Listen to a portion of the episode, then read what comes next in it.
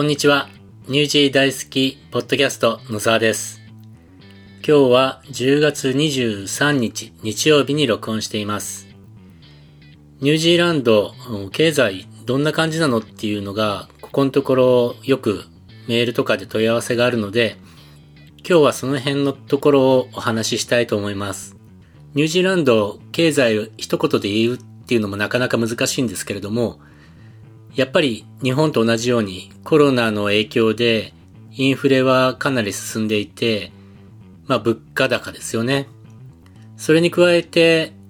最低賃金も、まあ、えーっと、去年のし、いや今年か、今年の4月から20ドルちょっとなので、日本円に換算すると1800円ぐらい。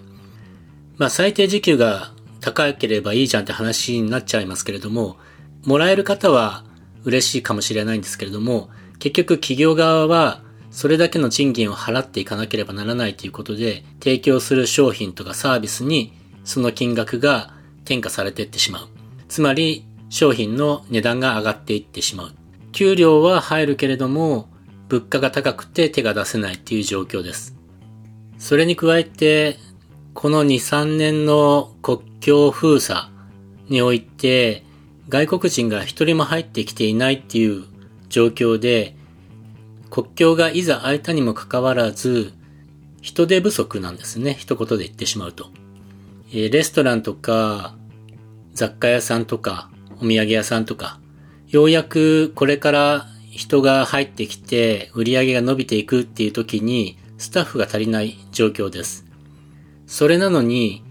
今の政府の方針は、ワークビザや永住権をあまり取らせない方向でいるみたいで、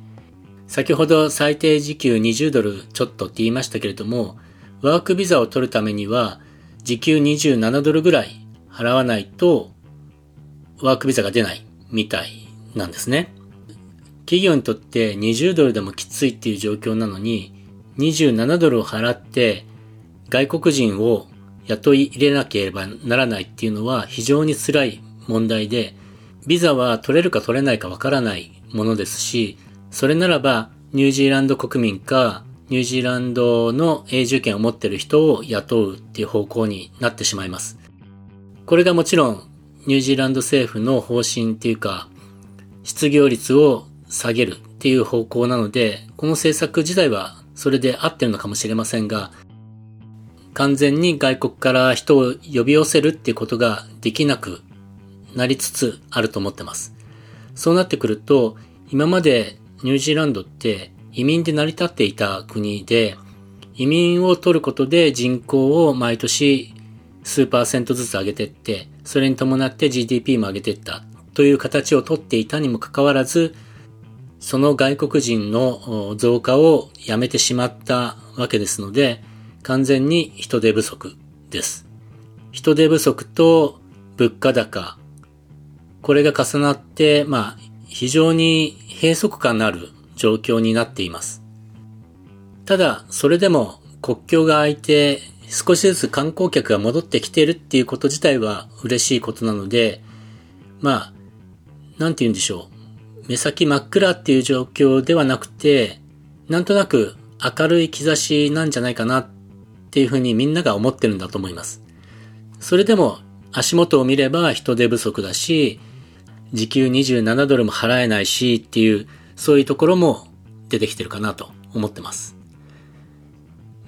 まあ、ちょっとその件で、えー気になることが少しあって、うちの掲示板とかでも、ツイッターとかでもよく見かけるんですけれども、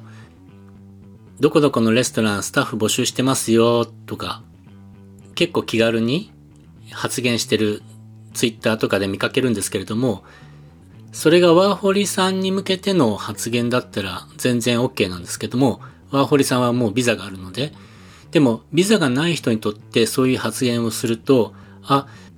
申し込めば就職できるんだと思う人が出てきて、で、申し込んで、えー実際に渡航しようと思ったら、ビザの問題が発生してきていると。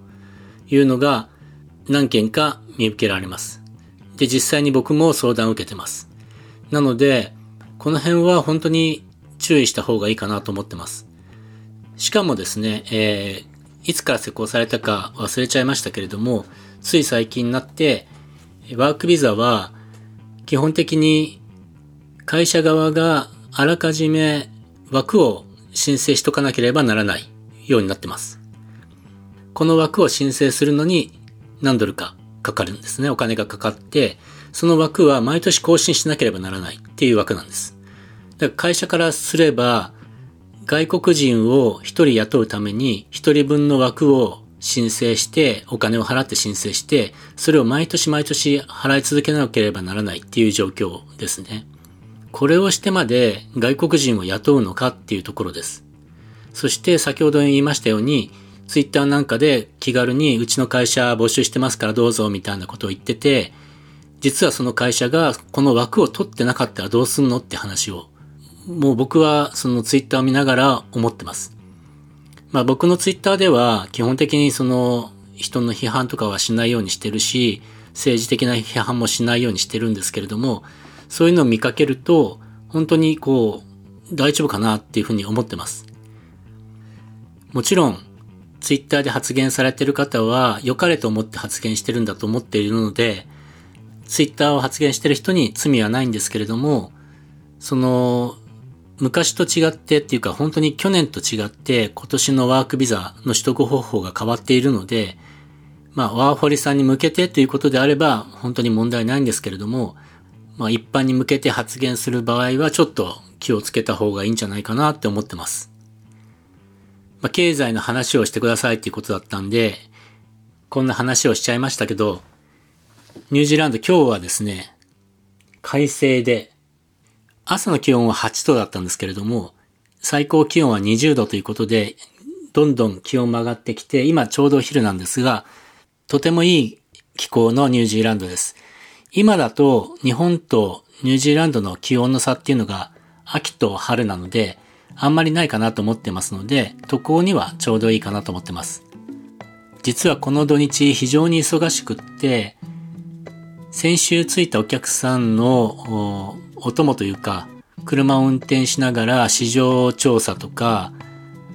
物件の確認とか、そういうことをやっているので、録音するタイミングないかなと思ってたんですが、ここでランチの休憩をいただいたので、この間でお話ししました。なので、とっても短いんですけれども、まあ、と言ってもいつも短いんですが、今日はこの辺で終わりたいと思います。ニュージー大好きの野沢でした。また来週。あ、先週、来週乗りかほが乗りかほチャレンジですっていう話をしちゃいましたが、間違ってました。えー、乗りかほチャレンジは来週みたいです。えー、30日みたいですね。僕と同じ日だ。マラソン大会です。応援よろしくお願いいたします。それでは、ニュージー大好きの野沢でした。また来週。